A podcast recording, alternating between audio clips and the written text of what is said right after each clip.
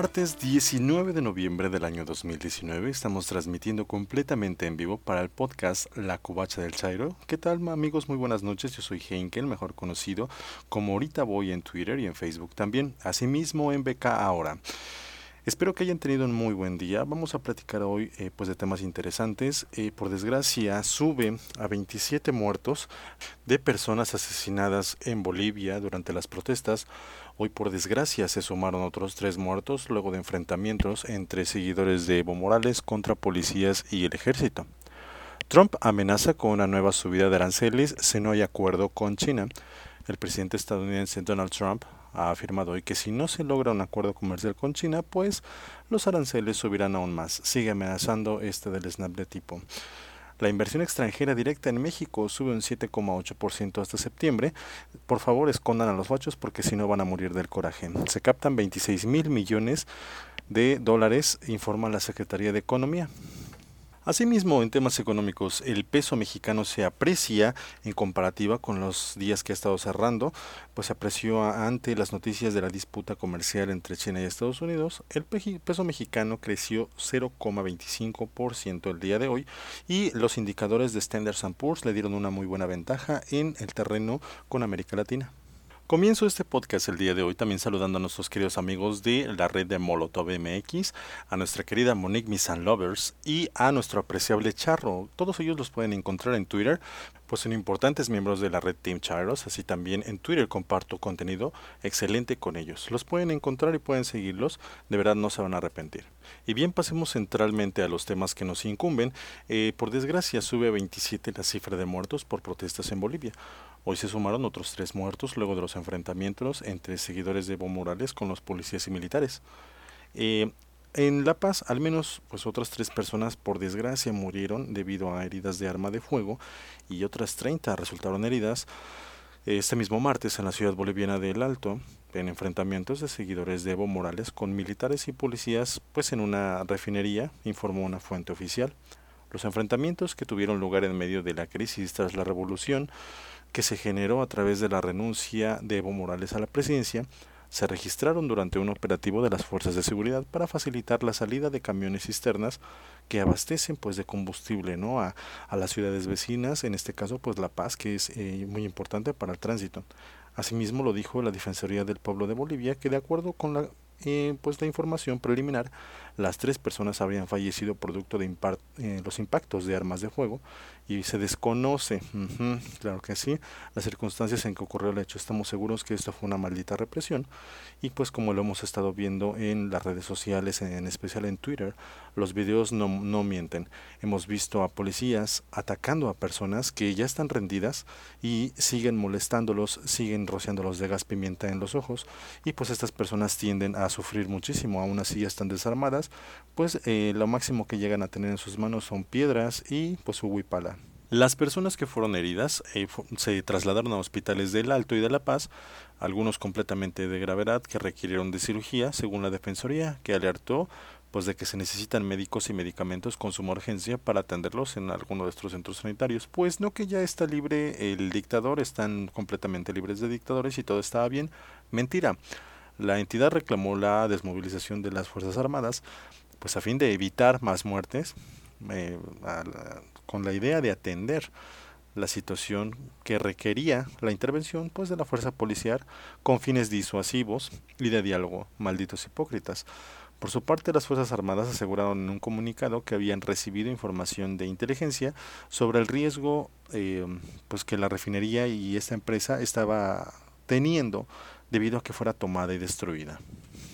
De esta manera el ejército y la policía pues tomaron la iniciativa para crear una operación conjunta para, entre comillas muy gigantes, preservar un servicio público esencial estratégico pues que se desarrollara de forma pacífica Malditos idiotas, si estuviera siendo pacífica no habría muertos. Y con total controlar en los enardecidos y los vándalos, como ellos dicen, pues destruyeron parte de las instalaciones. Asimismo, la policía hizo el comunicado de que pues estas personas que estaban en la refinería tenían explosivos de altísimo poder, claro que sí, campeón, yo creo que tenían C4, y que estarían deseando crear una explosión en cadena en las instalaciones. Los incidentes se produjeron después de que militares y policías con vehículos blindados y el apoyo de un helicóptero escoltaran un convoy de camiones cisterna en su salida hacia La Paz para abastecer pues las gasolinerías de esta ciudad y que no escaseara el combustible.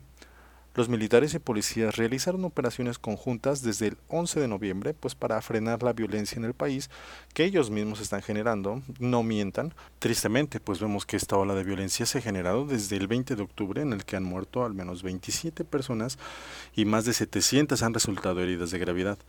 El 10 de noviembre el presidente Evo Morales eh, anuncia pues con totalmente la renuncia tras 14 años en el poder, forzando por, forzado perdón, por las Fuerzas Armadas, en la cual eh, los militares intervienen. Muchas personas se niegan a decir que no, pero esto es totalmente un acto de golpe de Estado. Bernie Sanders aclaró directamente en la cara de Jorge Ramos, este periodista chayotero, se lo dijo claramente, cuando los militares tienen la injerencia en eh, asuntos políticos y exigen al presidente su renuncia, comillas gigantes, esto es total un acto de Estado. Las protestas comenzaron al día de las elecciones entre denuncias de fraude a favor de Morales, que fue proclamado vencedor para un cuarto mandato consecutivo, pero renunció tras un informe de la Organización de Estados Americanos, Malditos Coyotes, que advirtió graves irregularidades en los comicios, pero pues todos sabemos la maldita injerencia de Estados Unidos y de muchas potencias más con respecto a la guerra de litio, como lo llamo yo. También tenemos que el detestable Donald Trump amenaza con una nueva subida de aranceles. Si no hay acuerdo como él quiere, el cabrón quiere, la eh, pues conversaciones que tiene con Pekín todavía están en el aire debido a que pues afirma el día de hoy que si no se logra un acuerdo comercial con China los aranceles subirán aún más. En medio de las conversaciones entre Washington y Pekín para ratificar la primera fase del eh, pues, pacto que se debe llegar a consolidar con China, eh, Donald Trump dijo que si no se logra un acuerdo como él lo desea, pues simplemente subirá los aranceles aún más. Eh, esto lo ha dado a través de su gabinete de prensa en la Casa Blanca. La tensión comercial se ha reducido en las últimas semanas al calor del esperado armisticio entre las dos potencias, a medida que ha pasado el tiempo y pues no se han determinado de como tal materializar un pacto que le ayude con las dudas que han ido poco a poco regresando a los mercados. Para el caso de América Latina sabemos que las monedas han estado pues jalando muchísimo en cuestión de eh, altibajos eh, la moneda chilena ha arrastrado a varias monedas eh, latinoamericanas que le han dado un espacio pues de duda e incertidumbre debido a esta guerra comercial. Ayer mismo la CNBC publicó una noticia en la que aseguraba que el gobierno de Pekín es completamente pesimista respecto de las posibles eh, atenciones de paz que se ha dado en esta guerra eh, comercial debido a las reticencias que Trump ha tenido a la hora de querer retirar los aranceles pues ya existentes. China daba ya eh, pues, por comprometido este movimiento debido a que el presidente estadounidense lo desmintió la semana pasada. Todavía como tal no se conoce una fecha pues ni el lugar de la firma de la primera fase de acuerdo y pues por otro lado la sombra de nuevos aranceles sigue cirniéndose sobre China. Al día de hoy todavía está programada el alza arancelario de que Estados Unidos retrasó en agosto con el objetivo de no afectar el consumo navideño en sus tierras. Eso sí que se chingue todo mundo, pero Estados Unidos puede estar muy bien. Yo no sé quién los designó como policías y jueces de todo el mundo. Ese repunte situaría las tarifas en el 10% para ordenadores portátiles, teléfonos móviles y consolas a partir del 15 de diciembre. Gracias Trump por seguirnos chingando la madre. Asimismo, en cuestión de números, una muy buena noticia en el territorio mexicano, la inversión extranjera en México crece el 7,8% de enero a septiembre. Se captan 26 mil millones de dólares, informa la Secretaría de Economía. La inversión extranjera en México creció un 7,8% en los primeros nueve meses de 2019 frente al mismo periodo del año anterior hasta llegar a los 26 mil millones de dólares, informó este martes la Secretaría de Economía. Las cifras disponibles a la fecha indican pues de que enero a septiembre se captaron más o menos alrededor de 26 mil millones de dólares, resultado completamente neto pues por una empresa o fideicomiso y de diferencia de, de los 33 mil millones de dólares registrados con flujos de entrada y salida. Los 7 mil millones de flujos de salida pues eh, han sido indicados también en las estadísticas del organismo de la Secretaría de Economía. De esta manera, si se compara el dato actual, por ahí decirlos, frente a los 24 mil millones de dólares, se observa un incremento del 7,8% en la inversión extranjera.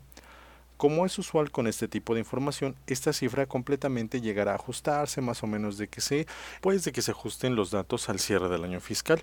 Asimismo, la Secretaría de Economía dijo que eh, esta inversión extranjera directa registrada a la fecha durante los primeros tres meses del año provino de 3.759 sociedades con participación de capital extranjero, 2.814 contratos de fideicomiso y 19.000 personas morales extranjeras. Por parte del origen, Estados Unidos nos colaboró con el 39,4% de esta cantidad, España el 15,5% y Canadá con el 10,4%, asimismo Alemania con el 10,1% y para finalizar Italia con el 4,1% y como tal algunos países de América Latina también. Los otros países pues aportaron el 25% restante en su totalidad. Por origen de la financiación, el 55,2% del total proviene pues de la reinversión de utilidades y todo lo, el giro que se da en cuenta de campañas. Eh, por sectores, las manufacturas representaron el 44,6% de la inversión recibida, el 13,9% a los servicios financieros de seguros, asimismo el 11,3% a las inversiones que llegaron al sector directo del comercio y para finalizar con un 5,2% a la minería. Los montos reportados únicamente consideran inversiones realizadas y formalmente notificadas en el Registro Nacional de Inversiones Extranjeras de la Secretaría de Economía. De ahí su carácter preliminar y pues que no se, se espere más bien a actualizaciones y que no nos quedemos con estas cifras. Sin embargo, repuntan una alta muy buena. El presidente de México, Andrés Manuel López Obrador, pues avanzó en su rueda de prensa matutina de este martes pues que se iban a sorprender con los datos de la inversión extranjera y vaya que al final del día sí ya que estas estos datos pues se presentaron eh, pues estas cifras se presentaron al final de la tarde a eso de las 5 más o menos el presidente Andrés Manuel López Obrador dijo que se tiene una economía sólida y fuerte al mismo tiempo, pues estamos actuando de manera democrática. Recordemos que México evitó la recesión con un pues escueto crecimiento en el trimestre del 0,1% respecto al trimestre anterior, pero sin recordar, y eso es muy bien para dárselo en la boca a los fachos con un elotazo, de que no ha aumentado la deuda pública. Todo este crecimiento probablemente sea menor, pero en comparación de que no se ha aumentado la deuda pública, digamos que se está creciendo a la par de asimismo las inversiones. Pasamos al peso mexicano y bueno, nos notamos que se aprecia expuesto eh, sobre las noticias en disputa de la guerra comercial de Estados Unidos con China. La moneda nacional pues se apreciaba este martes mientras el mercado seguía confiado en que Estados Unidos y China el día de hoy alcanzaron un acuerdo para poner fin a su guerra comercial que pues lastimosamente se ha extendido por 18 meses. La moneda nacional cotizaba pues entre los 19 y 28 por dólar con una ganancia del 0,14% frente a las 19.31 unidades del día de ayer. Eso mismo con la referencia que hizo Reuters el día lunes aunque no hubo operaciones internacionales debido a que fue un día feriado. Las mismas operaciones internacionales eh, se vieron depreciadas con un 0,7% en la caída del peso, pues en una jornada en que los inversionistas mostraron un gran pesimismo en torno a un posible acuerdo entre estas dos mayores economías del mundo. Asimismo, recordemos, y lo he estado diciendo la semana, que el peso chileno nos ha estado arrastrando en sus altibajos. El peso mexicano seguirá adoptando un rango de entre los 19,25 probablemente a los 19 36 en lo que resta de la semana, si no es que hay avances en materia comercial entre Estados Unidos y China, debido a la guerra comercial y debido a que no hay en específico una resolución de esta misma, pues para pactarse entre Washington y Pekín. Y bien, con eso cerramos el podcast del día de hoy. Agradezco de verdad su atención y su tiempo de escucharme. Les mando un excelente abrazo, pero no sin antes terminar con la opinión del día de hoy. Creo yo que pues la crisis en Bolivia es como tal un ajuste de cuentas del gobierno interino contra Evo Morales, contra sus colaboradores y tristemente también pues contra sus seguidores.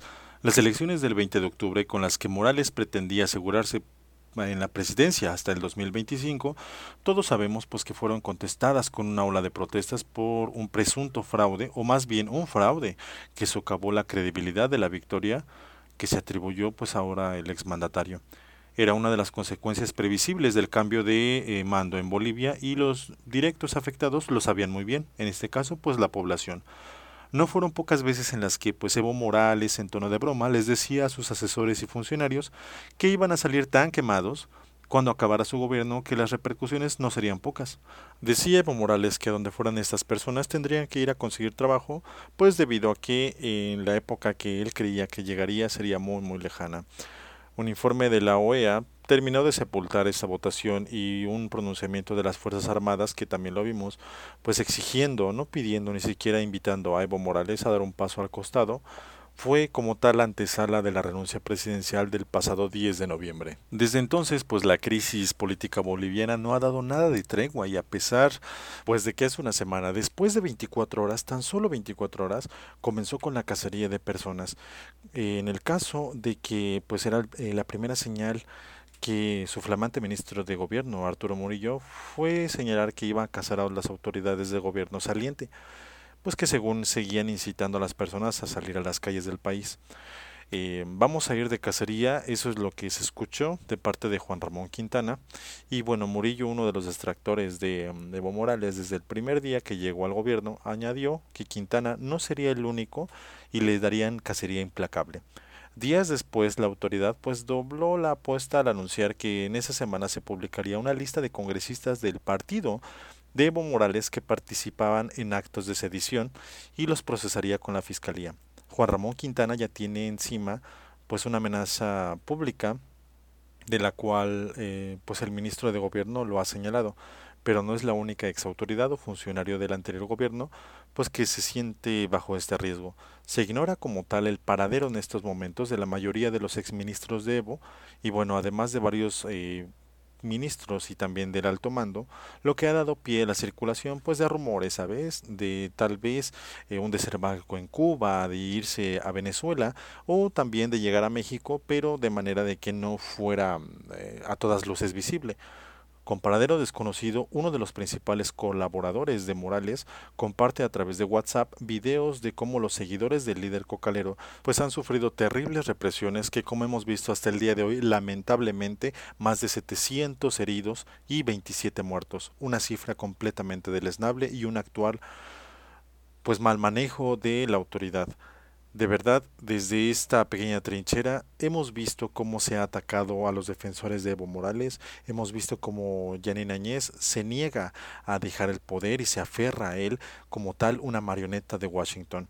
Asimismo, también eh, desde esta pequeña trinchera quiero contestar a cuentas como Dross, o mejor conocido en, eh, de manera social como Ángel Revila, en la cual dice o bueno, invita a que no nos creamos todo lo que viene de Bolivia, ya que sus seguidores, y tiene más de 2,9 millones de seguidores en YouTube, pues dice que sus seguidores de Bolivia le han dicho que todos están felices y tranquilos desde que Evo se fue. Querido Ángel, eh, de verdad me es un poco triste ver que aunque veas los videos y tengas las pruebas, no te, te dé un poco de dolor el pueblo boliviano. Se necesita ser muy caradura de verdad para, pues no a entender el dolor que sufren estas personas y justificar bajo cualquier circunstancia eh, la muerte de estas personas. Te recuerdo que no solamente tus seguidores tienen internet, muy pocas personas, en el caso de eh, los cocaleros, aunque tienen dispositivos, no tienen acceso a internet debido a pues las protestas que se han generado, debido a que se ha restringido el uso de este mismo y por desgracia algunos de ellos no saben cómo manejar las cuentas de Twitter y de YouTube para hacértelo saber y hacerte, hacerle saber más bien a tu audiencia pues que todo lo que está sucediendo en Bolivia es completamente cierto. Asimismo también le digo a las personas que me escuchan y la comunidad de Red que las pruebas están ahí.